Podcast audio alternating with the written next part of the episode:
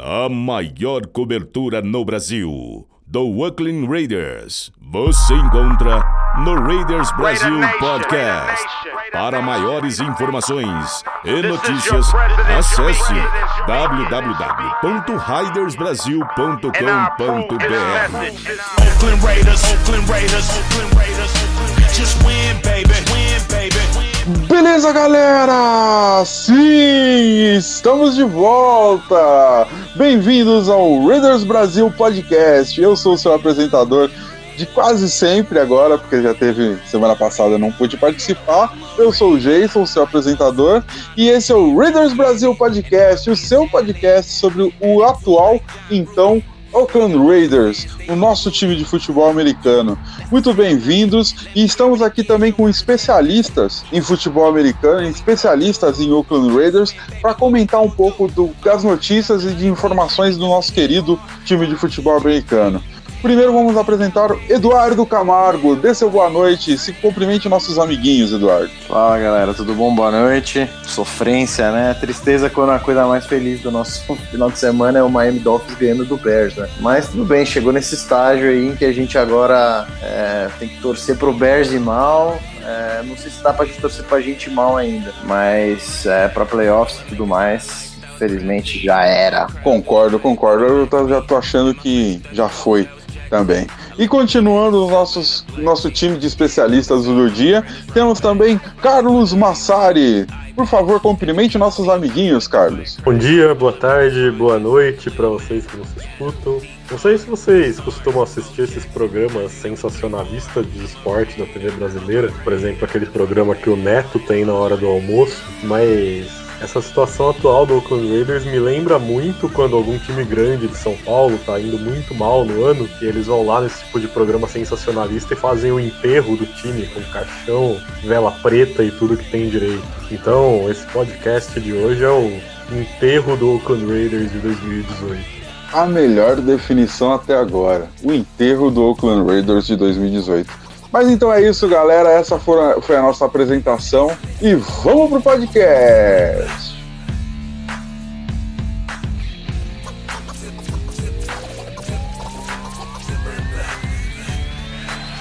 Bom, senhoras e senhores, vamos então agora voltar com o nosso podcast. Vamos então começar os nossos trabalhos. Começar nossos trabalhos então analisando o nosso último jogo. Lembrando que nosso último jogo foi. É, tem que lembrar. Nosso último jogo foi 27 para o Seattle Seahawks e 3. Exatamente o que vocês ouviram. Um field goal pra gente. Três pontos pra gente. O jogo foi em Londres. Não tem muito mais o que, que dizer, a não ser que perdemos horrivelmente. Mas então, vamos fazer jus aos nossos especialistas contratados e falar um pouco sobre o ataque. Carlão, fala, começa você, Carlão. O que que você viu no ataque? Pode falar o que você quiser, o microfone é seu, irmão. Vai lá. Sim, na semana passada eu falei muito sobre como é difícil você ter um ataque produtivo quando você não tem uma linha ofensiva que funciona bem. E dessa vez a situação da linha ofensiva foi ainda pior. A gente continuou tendo o Kele Shozeme ali de fora. O Donald Payne vai demorar muito para voltar. E para piorar, a gente perdeu o John Feliciano, também lesionado logo no começo do jogo.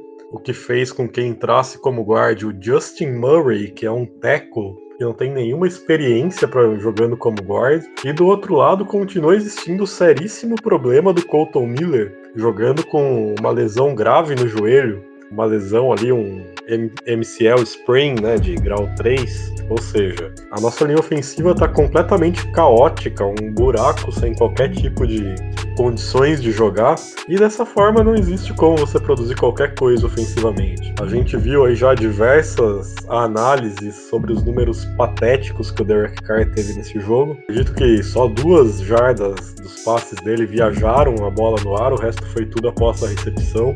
É, nenhum passe completado, né, para mais de, sei lá, cinco jardas além da linha de scrimmage. Ou seja, é uma tragédia.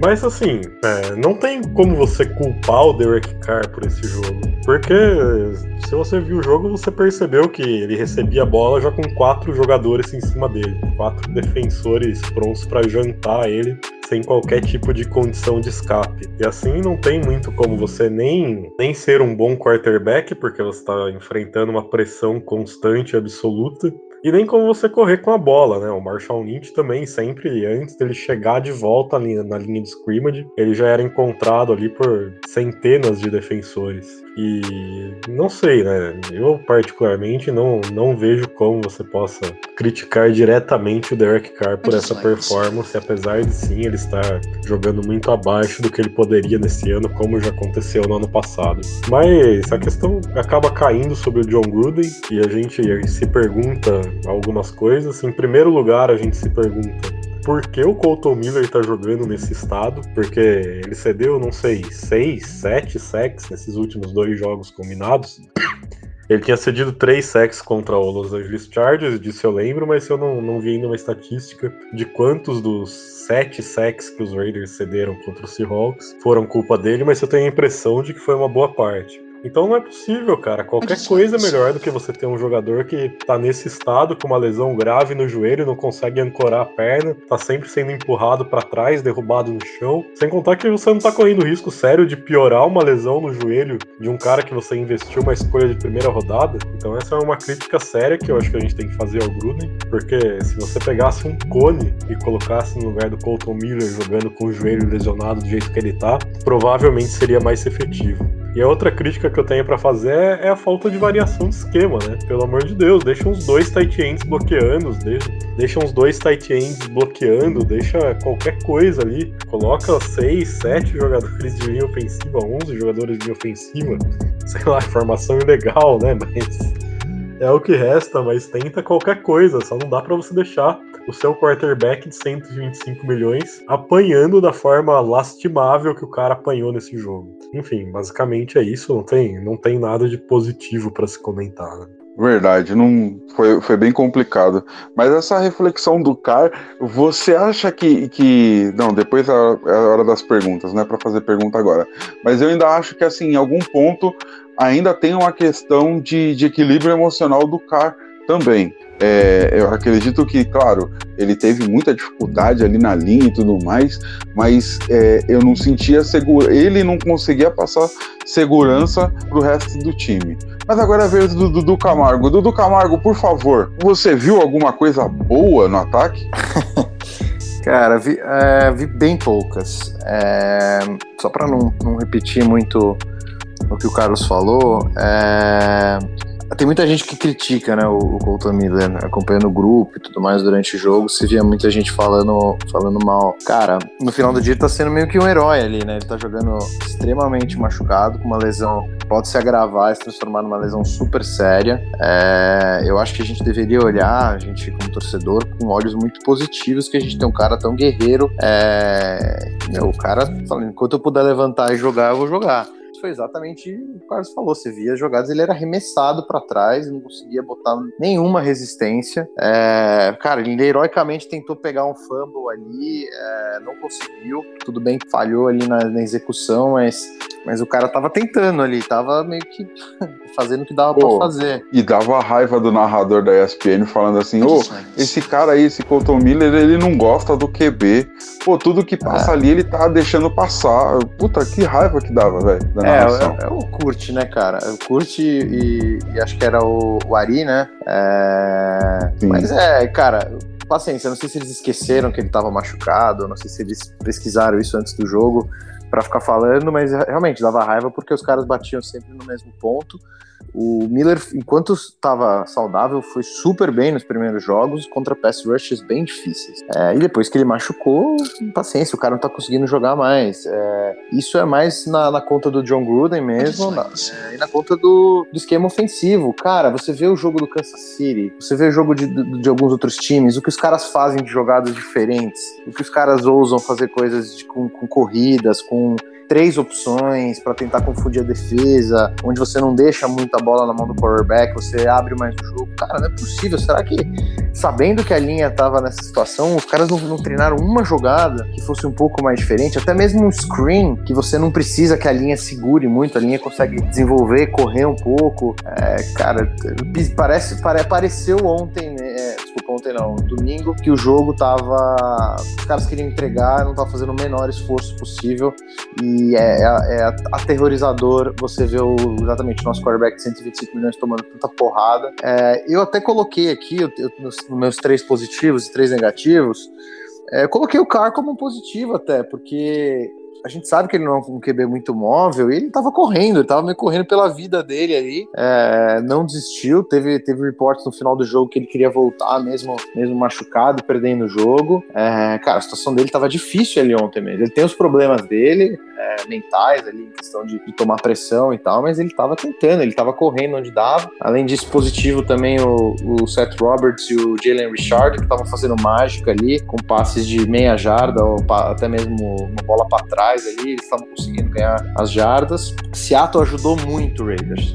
Cometeram muitas faltas em momentos muito bestas, assim, para o ataque continuar em campo. É, era para a gente ter feito mais pontos só pela incapacidade do Seattle de conseguir fazer three and out o jogo ridículo que o ataque estava tendo. Infelizmente, os negativos é, é, é, aquela linha inteira. É o, Miller tentou muito, mas estava é, machucado, então posso dizer que ele foi um herói, mas ele foi mal. O Brandon Parker não conseguiu segurar. E eu vou colocar um negativo aqui pro, pro John Feliciano. Eu sei que ele jogou pouco, mas esse cara é inaceitável ter esse cara no time, porque ele não consegue ter um jogo em que ele não comete uma falta. É, e sempre faltas nos momentos que não pode cometer, que o time tá indo bem, ou teve alguma, alguma jogada boa. É, não dá para ter esse cara mais no time. Eu acho que a gente vai ter bastante trabalho aí para repor essa linha, essa linha ofensiva na parte de dentro ali, é, com os próximos contratos e tudo mais, para achar uma reserva bom pro KO e pro e pro Gabe Jackson. Legal, legal, ótima análise, ótima análise do ataque. Então, senhoras e senhores, próximo bloco. Derek, Derek, Derek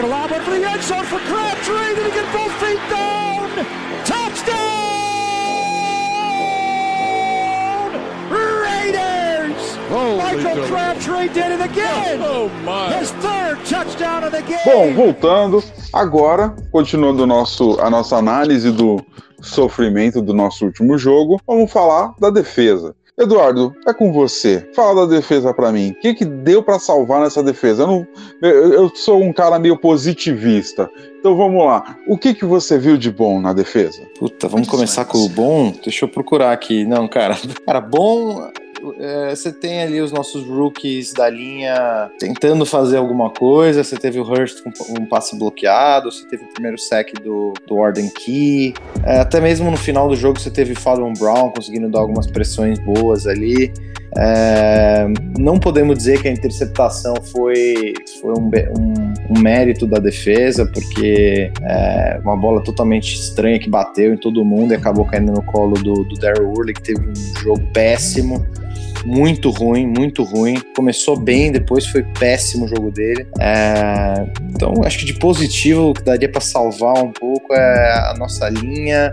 Ela não tá indo bem, mas ela ainda tá sendo um pedaço do time que tá dando mais esperança pro, pro futuro. A gente sabe, a gente já tinha falado em podcast antes, que a posição de, de linha defensiva é muito diferente do college para a NFL. Então tem uma curva de aprendizado é, muito grande, né? Então é, é uma coisa que a gente pode olhar e ter um pouco de esperança.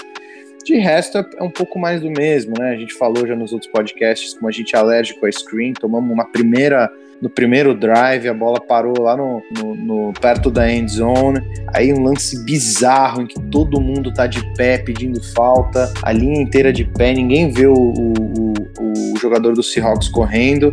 É, o, Carlos tinha comentado do, do, do Tahir Whitehead, péssimo. Quando não era holding dele, ele conseguia fazer tackle, não conseguia ir bem na cobertura. Eu vou, vou aproveitar para falar um pouco do, do, nosso Special Teams também. Cara, que péssimo trabalho que a gente fez escolhendo esse Panther, gastando um pique com ele. Horrendo, horrendo. Os punches é, nunca, nunca tem ninguém perto do cara e ele parece que já quer chutar a bola, se livrar dela e o punch é, às vezes vai curto. Então, cara, difícil, difícil a defesa. É, não entendi por que não botar pelo menos o Conley e o, e o Russian Melvin para jogar. Eu acho que a gente vai ter mais chance talvez nas perguntas aí de interessar a questão do, do Rashawn Melvin, que, que para mim não faz o menor sentido, mas cara, é meio, meio preocupante aí a cara dessa defesa, pouquíssimas pessoas que dá para manter para uma próxima temporada aí é, e montar uma defesa com, esses, com, esses, com esses jogadores, de resto é, muito sem salvação assim o resto da defesa, complicado. Beleza, ótima análise, ótima análise da defesa. Só vez, Carlão, por favor, dê uma analisada na nossa defesa, dê sua opinião sobre a nossa defesa. E aí, o que, que você vê de interessante, mano? A gente tá sentindo muita falta do Kalil Mack? Bom, eu poderia simplesmente dizer que a defesa é ruim é isso. Né? Não precisaria fazer muito malabarismo. É isso, assim, os pontos positivos são aqueles que a gente sabe, que o Edu citou, né, que é a galera nova da linha, da, da linha defensiva. É o Key, é o Hurst, eventualmente é o Hall, e é isso daí. Não tem muita coisa pra gente destacar de bom além disso. E então eu vou, eu vou não vou falar especificamente da defesa desse jogo, eu vou fazer uma reflexão sobre o que, o que eu gostaria de ver, né, nesses próximos tempos aí que a gente vai ter essa bye week pro futuro próximo dos Raiders. Eu não entendo o porquê da gente tá com esse monte de veterano ruim ou em fim de carreira ou que não tem mais combustível no tanque, tomando tanto espaço de, de jogo, de tanto tempo de jogo dos caras mais novos, sendo que essa é uma temporada que a gente claramente não vai para os playoffs. Essa é uma temporada que a gente vai perder a maioria dos jogos. Essa é uma temporada basicamente de tanque. Ainda assim, a gente tá vendo lá o Derek Johnson com 35 anos sendo titular. A gente tá vendo o Frosty Rucker com 35 anos jogando. A gente tá vendo o Garyon Conley indo pro banco pro Dominique Rogers Cromart jogar. Cara, por quê? O que exatamente que a gente tá tentando com isso? Qual qual é a justificativa para isso? Uma vez que você tá sabendo que você não vai para os playoffs, sabendo que essa é uma temporada de transição, que é uma temporada de rebuild, o que você deveria fazer seria deixar a galera nova em campo o maior tempo possível. Deixa os caras da linha defensiva, deixa o Key, o Hall, o Hurst, deixa o Fado Brown, deixa o Markel Lee, bota o Nicholas Morrow para jogar, que não tá recebendo tempo de jogo nenhum, deixa de corner, deixa o Conley e o Melvin e bota o Nick Nelson no slot. Isso o Gruden já falou que vai fazer, mas seria ótimo. Eu sei que aparentemente ele não gosta nem um pouco do Carl Joseph, mas bota o Carl Joseph para jogar, vê o que, que você tem ali, pelo menos, já que aparentemente ele não confia em nada do que foi feito pelo Ed McKenzie. Mas é hora de parar com isso, cara. Para de Red Nelson, para de Marcos Gilchrist, para de Derek Johnson. Não tem sentido em deixar esses caras jogarem, eles não são o futuro. Que interessa agora é a gente ver quem desses caras que a gente tem no elenco, que são escolhas desse draft, ou undrafted free agents desse ano, ou escolhas do draft passado, é ver quem tem condição de ser o futuro. Quem que vai estar tá aí daqui três anos? De resto, não tem por que ter, ter jogador de 35 anos atuando num time que tá claramente começando o rebuild. Maneiro, maneiro. É, eu concordo com você, mas é, é, estranho também entender o porquê não, não fazer esse, esse rodízio, né? Manter um. Sei lá. Bom, uma coisa que eu vi interessante é que eu não vi o, o Bruce Irving é, é, é, sofrendo tanto com o preparo físico quanto eu vi nos outros jogos. Mas eu geralmente eu viajo nas minhas análises, então não sou contratado para isso. Então, vamos lá, senhoras e senhores, para o próximo bloco.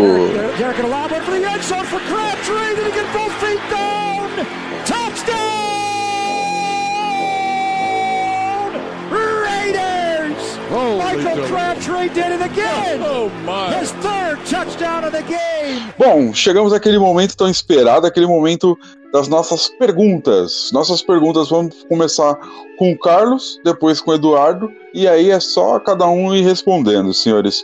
Cada um no seu tempo, cada um na sua vez. Começando com o Carlos, hein? Então, primeira pergunta vem do Marcos Vinícius, do grupo do WhatsApp.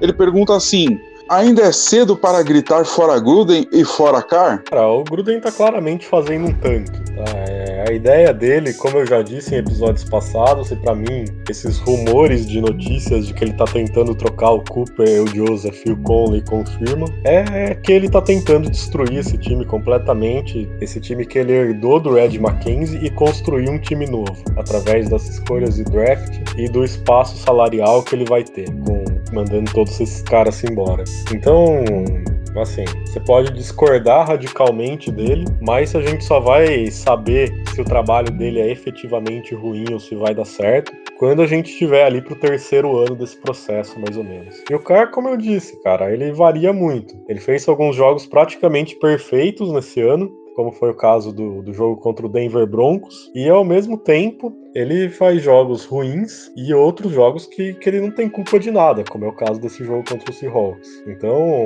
sei lá. Eu particularmente acho que é cedo para dizer tanto fora Gruden como fora Carr. Beleza, beleza. Próxima pergunta. Vamos lá, próxima pergunta vem do Léo César, do grupo do WhatsApp também. Já pensando em draft, focar nossas piques altas em posição de ataque ou defesa? Bom, tem, tem a posição clara que falta, que é a posição de defensive end. Graças a Deus é um draft lotado dessa posição, tanto de defensive, defensive end quanto defensive tackle.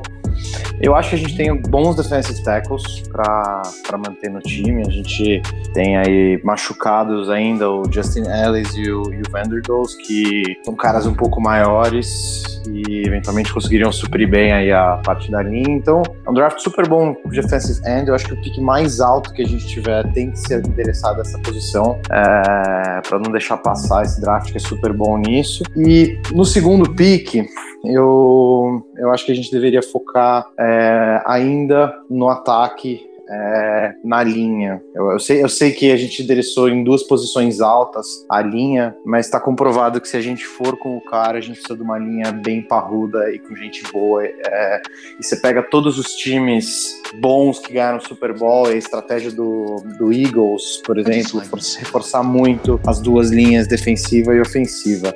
Eu sei que a gente vai ter provavelmente necessidade de running back, mas acho que o Chris Warren consegue é, suprir isso com junto do, do Jalen Richard. É, de receiver a gente sempre consegue achar alguém bom, tem até o Marcel Aitman que está no, que tá no practice squad. Então eu acho que eu estaria primeiro a defensive end e talvez no segundo round um bom, um bom guard, um bom tackle para ou até mesmo um bom center, né? Porque a gente não vai ter o, o Rodney Hudson para sempre. Então eu acho que eu olharia. Mas lembrando que eu acho que a gente tem, eu acho que a gente tem duas piques na primeira rodada, né? É, então eu, e, e exatamente por isso dá para você pegar ainda um, um tackle e um guard bem melhores na primeira rodada do que você pegaria na segunda na terceira. Então, eu acho que dá para endereçar isso. O Red E o, e o Gruden não são fãs de pegar linebacker. Acho que seria uma posição que a gente tem que olhar. E posição de safety também, uma posição super importante que a gente não tem. Se a gente realmente trocar o Carl Joseph, a gente não vai ter mais ninguém de safety. Então, eu acho que essas são as posições que tem que ter que olhar nas primeiras rodadas aí. Beleza, beleza. Vamos lá então, senhoras e senhores. Próxima pergunta. Próxima pergunta agora é do Twitter. Veio pelo Twitter do OAK Raiders BR. Vamos lá. A pergunta veio do Maia. E ele perguntou: por que crucificam o Cooper se ele sequer é acionado?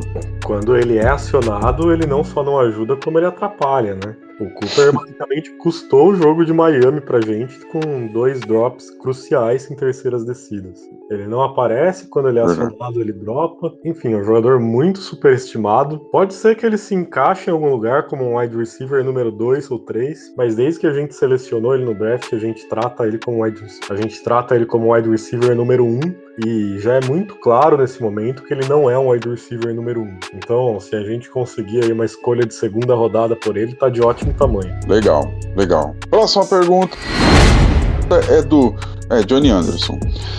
Pelo Twitter também. Ainda dá para confiar no Car, mesmo após a sua, mesmo após mais uma temporada muito abaixo?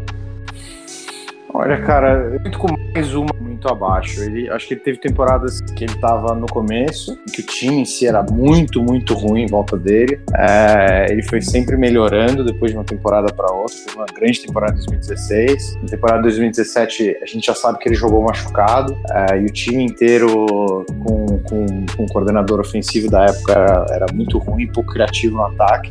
Então, acho que assim, tá numa temporada ruim agora, sem dúvida alguma. É, não diria nem uma temporada péssima, uma temporada inconsistente. O Carlos falou. Tem jogo que ele vai super bem, em que ele tá confiante, que os receivers estão pegando a bola, ninguém tá dropando, que a linha tá protegendo. E tem jogo que tem drop em, em, em jogadas essenciais tem a linha ofensiva não consegue segurar ninguém uh, e, e, tem essa situação em que ele não consegue atuar bem. Uh, o Carr não, ele precisa, ele, ele, ele precisa de mais. Esse vai ser um ano muito importante para ele, porque acho que é o primeiro ano que ele tá sofrendo bastante pressão no pocket. E eu acho que qualquer quarterback de sucesso na NFL precisa saber lidar com esse tipo de coisa. Então eu acho que vai ser um ano muito importante para a gente ver se ele vai sair desse ano como um QB consegue reagir bem em pressão no pocket, consegue ou usar as pernas ou sair do pocket para direita para esquerda e fazer passes correndo, que ele fez algumas vezes em outras temporadas. É, e se realmente ele não conseguir passar dessa curva, que é uma curva de aprendizado importante para o QB, de pressão no pocket, aí realmente a gente tem uma decisão aí, é, talvez no final de 2019, de, de, de sair do carro e entrar para outro QB é, sem ter um, um, efeito tão pesado no nosso salary cap. Mas eu acho que tem que, tem que tem que esperar esse ano terminar, ver como é que ele termina, se ele consegue passar dessa curva e virar um QB que realmente consegue se portar dentro do pocket quando tem pressão, porque isso vai ser essencial para o resto da carreira dele. Legal, legal. Então agora, próxima pergunta. A próxima pergunta também vem do Twitter é do Dudu Chaves. E ele pergunta: com duas escolhas de draft no próximo ano, os Raiders devem escolher quais posições? Foi mais ou menos o que a gente tinha respondido agora há pouco, né, Carlão? É, como o Edu falou, nenhuma dúvida aqui que a primeira pick tem que ser pass rusher, defensive end, e é um draft muito carregado nessa posição, ou seja, torna a missão até mais fácil. A segunda escolha eu não faço ideia, cara, depende de muita coisa. Depende de se a gente vai trocar o Amor Cooper ou não, depende da nossa free agency, porque eu tenho certeza que, que o Gruden nesse estilo Al Davis, esse estilo antigo, o Gruden vai fazer o possível para tentar trazer estrelas. Pode ser que ele vá atrás do Earl Thomas, pode ser que ele ofereça um caminhão de dinheiro pelo Le'Veon Bell. Enfim, acho que são coisas bem possíveis de acontecer. Então, Assim, não dá para responder ainda. Nesse atual momento, eu acho, como o Edu disse, que, que linha ofensiva seria uma boa, wide receiver seria uma boa, linebacker seria uma boa, porque a gente sabe que o Red não gostava de selecionar linebacker, mas o Red eu duvido muito que esteja ainda nos Raiders quando chegar o próximo draft. Entendi, entendi. Vamos lá então. Próxima pergunta, a próxima pergunta veio do grupo do WhatsApp também, veio do Gabriel Júlio. E ele pergunta assim: o Gruden consegue ir no supermercado em Oakland ou só pode andar lá de carro blindado? Cara, o pessoal de Oakland é muito parei, morei ali perto, é, não é tranquilão não. É, cara, eu, eu acho que ele ainda tem muito, assim, tem muito respeito né, pelo, pelo, pelo que ele fez. Ele não chegou a ganhar o Super Bowl em Oakland, mas ele, ele conseguiu montar um time é, competitivo, é, um time que chegou, perdeu para ele mesmo no Super Bowl, mas porque o técnico novo não, não mudou nenhuma jogada do playbook inteiro. É, é, um cara que tem muito respeito ainda. Eu acho que a torcida tá muito puta, no, deveria estar mais puta. Eu, eu, vou falar um pouco mais disso também, um pouco no final, bem rápido. Deveria estar mais puta com o Mark Davis do que com o Gruden, porque o Gruden no final do dia é, olhou o, o temeroso trabalho, péssimo, assustador trabalho que o Red McKenzie tinha feito e falou: cara, esse time é ruim, tem muita gente ruim, ninguém se salva, eu preciso montar um time novo se a gente quiser ganhar. É, e acabou calhando que não vai dar tempo de ganhar em Oakland. É, e se der, porque a gente deu muita sorte, teve muito jogador do draft agora que vai step up pro ano que vem, e a gente já pega alguns rookies que já estão cara, é muita, tem que se alinhar muitos astros para dar certo, mas eu acho que o pessoal ainda tem um carinho por ele, eles estão só extremamente putos e chateados, eu imagino, porque eles não vão conseguir assistir, pelo menos em Oakland, é, o Super Bowl chegando. Então, a situação é, poderia ser pior, mas se eu fosse o torcedor, eu teria mais raiva do Red McKenzie e do Mark Davis do que do si. Legal, legal. Próxima pergunta. Próxima pergunta é o momento revolta. Que eu acho que a gente deveria, ser, deveria sentir na hora que vê uma pergunta dessa. Mas é, ver pergunta, melhor a gente fazer. O Hughes, Hughes perguntou no Twitter: Para quem um Raiders pode torcer para poder curtir uma vitória nessa temporada? Que time se assemelha? Que torcida é similar? É, Reidão é o Reidão, né? Não tem, não tem como comparar muito, não. Então, é, você tá cogitando torce... mudar de time, né, mano? Pô. É, torce contra o Bears pra gente ter mais uma escolha alta e torce contra os nossos rivais de divisão aí, qualquer um que estiver jogando contra eles. Contra o Broncos, principalmente, que também é um time bem ruim. Fora isso, não tem muito o que dizer, não. Concordo, concordo. Vamos lá, próxima pergunta. Igor Guedes, também pelo, pelo Twitter. Já pensando para a próxima temporada, quais jogadores jovens do atual elenco têm potencial para ter uma temporada de sucesso ano que vem? Eu gostei muito dessa pergunta. É uma pergunta muito boa mesmo.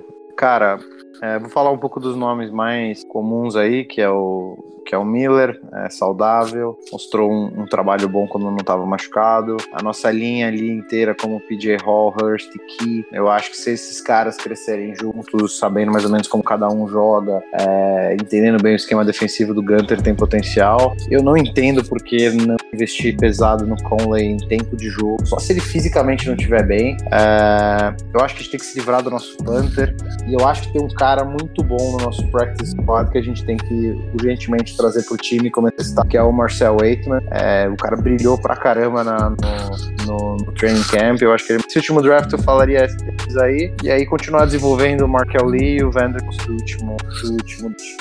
Legal, legal. Próxima pergunta. Próxima pergunta ainda do Twitter veio de Luiz Eduardo Paula. Em complemento à sua resposta do Colton Miller, vem uma pergunta assim: Existe alguma chance de uma trade com os Steelers por Levon Bell? Precisamos de. Aí ele afirma: precisamos de alguma estrela. Só tem jogador horrível nesse time. Manda esse Colton Miller em bola, pelo amor de Deus.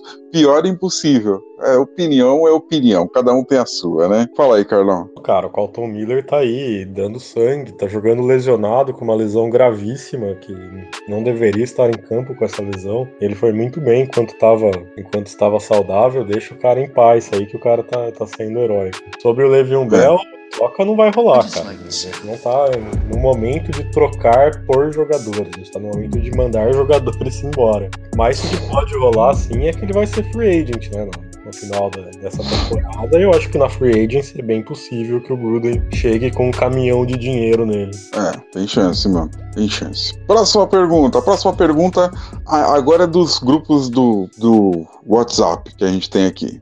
Vamos lá. Primeira do Alisson, nosso amigo de Minas. O Gruden vai tancar no ano que vem de novo? Eu acho que ele não vai ter muita escolha, vai da medida. Você não tem muitos jogadores é, de drafts passado. Eu tava rodando uma análise aqui, cara. Os últimos 40 piques, que foram desde 2014 até agora, é, a gente já se livrou de. Se livrou ou precisaria se livrar de mais 60%. Então não tem, tem quem usar. É, aí na free agency é gastar um caminhão de dinheiro com jogadores que não são muito bons. Então ele na próxima temporada ele não vai ter muito escopo mais do mesmo. O que ele tem que fazer, é, que o Carlos falou, é colocar essa galera para jogar, botar um pecado para ter experiência. É, vão errar pra caramba, mas os caras vão aprender. E fazer um próximo draft muito bom, que a gente tá com de pique, bastante pique em 2020 também. É, e aí sim, quem sabe, é, montar um time que pode competitivo. Mas não, acho que não é questão de tancar, não vai, não vai conseguir bem de qualquer maneira não tem o que você olhar e falar, puta, dá pra esse time bem. Não tem nenhuma, nenhuma perspectiva de conseguir bem, infelizmente. Beleza. Próxima pergunta é do Bruno Ribeiro. A pergunta é rápida e direta. O cara é bust? Não acho que seja bust. Ele não é o que a gente imaginou que, que era em 2016. Mas ele é uma escolha de segunda rodada, né? Não vamos esquecer disso. Verdade. É, tá, tá então vamos lá, próxima pergunta do Matheus, também no grupo do WhatsApp. Quantas rodadas mais pro Macarrão entrar? Cara, tomara que nenhuma. E vai ser, não é um cara que, puta, magicamente você vai colocar lá, o cara vai ganhar oito jogadas. É, é um QB reserva, e tem que ser usado quando o nosso QB titular machucar. E espero que ele não machuque, porque eu acho que foi o que eu falei, é um ano importante pro crescimento dele. É, a gente vai ficar com raiva pra caramba, mas vocês têm certeza que se o cara conseguir passar esse ano é, e perder alguns dos medos que ele tem, ele vai ele tem só pra ser um grande quarterback ainda no sistema certo. Então torcer pro Macarrão não entrar, porque quer dizer que, que o Carson machucou. É, eu acho que isso não seria bom pra gente em nenhum cenário, nem de troca, nem de, de no futuro ele, ele ser o quarterback da franquia mesmo. Bom, beleza. Próxima pergunta do Lucas Leonese. Acho que essa, acredito que essa seja a nossa última pergunta.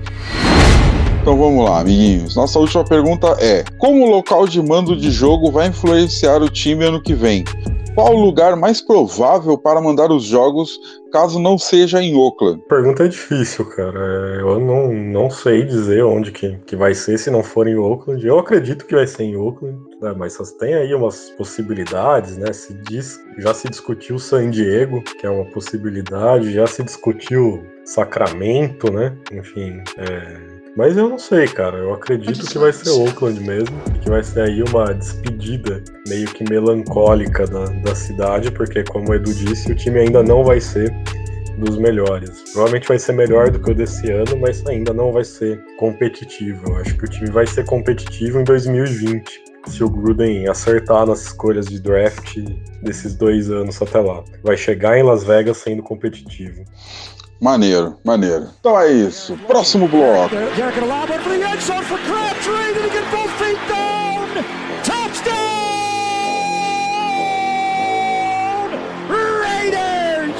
Michael Crabtree did it again. Oh, His third touchdown of the game. Bom, senhoras e senhores, voltando ao próximo bloco aqui, agora é hora das nossas despedidas. Gostaria inicial, inicialmente de agradecer a todos vocês pela oportunidade de nos ouvir, pela oportunidade de estar aí no ouvido de cada um. E esse foi o nosso podcast sobre o Oakland Raiders. Por favor, senhores comentaristas, as suas despedidas, começando com você, Carlão. Bom, galera, bye week, né? Vamos torcer para o Gruden pelo menos resolver dar tempo de jogo para a galera mais nova quando a gente enfrentar o Colts daqui a duas semanas. E é isso daí, esse ano está perdido, é tudo sobre o futuro agora. Valeu para você que escutou a gente nesta sessão fúnebre que foi esse podcast. É verdade, lembrando a todos que a gente não falou do próximo jogo porque essa semana teremos bye week. Então na semana que vem comentaremos um pouco sobre as notícias que rolaram nessa semana e a nossa expectativa para o próximo jogo. Na semana que vem. Essa semana é bye week, não precisa de comentário de próximo jogo. Dudu Camargo, por favor, as suas despedidas. Bom, pessoal, uma semana aí pra gente férias do Raiders, tá todo mundo muito bravo, muito nervoso.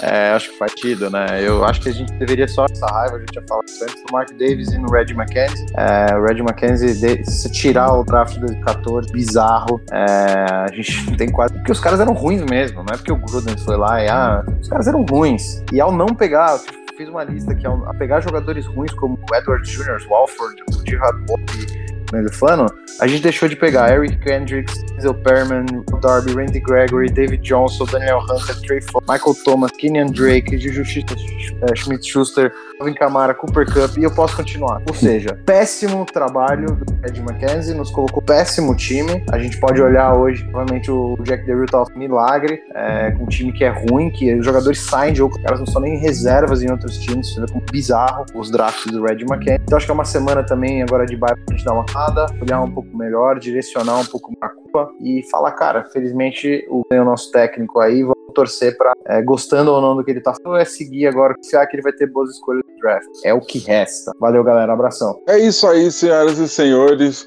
Muito obrigado mais uma vez por nos ouvir. Entrem em contato conosco nas nossas redes sociais.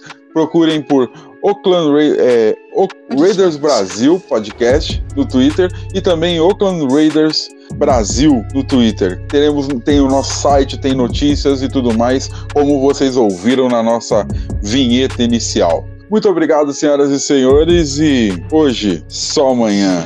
Valeu, galera. Muito obrigado e até mais. Até semana que vem. The autumn wind is a pirate. Blustering in from sea, with a rollicking song he sweeps along, swaggering boisterously. The autumn wind is a raider, pillaging just for fun. He'll knock you round and upside down and laugh when he's conquered and won. Raider Nation, let's go, let's go. Raider Nation, let's go, let's go. Raider Nation, are you ready for some football? You ain't ready for no football. You ain't ready for the Oakland Raiders. It's the invasion of the Oakland Raiders. Are you ready for some football? Baby. Just win, baby. Feel the storm of the cold autumn wind, baby. It's the Oakland Raiders. Get your mouthpiece. You in the black hole with the black beast. This ain't black gold, this is black silver. Commitment to excellence, we deliver. and we'll play past regulation. It's the invasion of the Raider Nation. Nation. Let's go, let's go. Raider Nation. Let's go, let's go. Raider Nation. Are you ready for some football?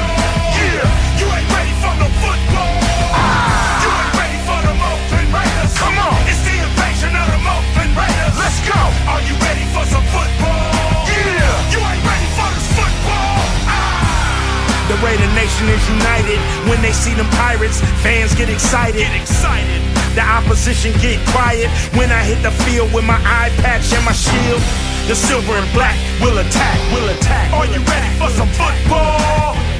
The silver and black will attack, will attack. Are you ready for some football? Raider Nation, let's go, let's go. Raider Nation, let's go, let's go. Raider Nation, let's go, let's go. Raider Nation, let's go, let's go. Raider Nation, we are, we are. Raider Nation, we are, we are. Raider Nation, we are, we are. Raider Nation, we are, we are. Raider Nation, just win, baby. Just win, baby.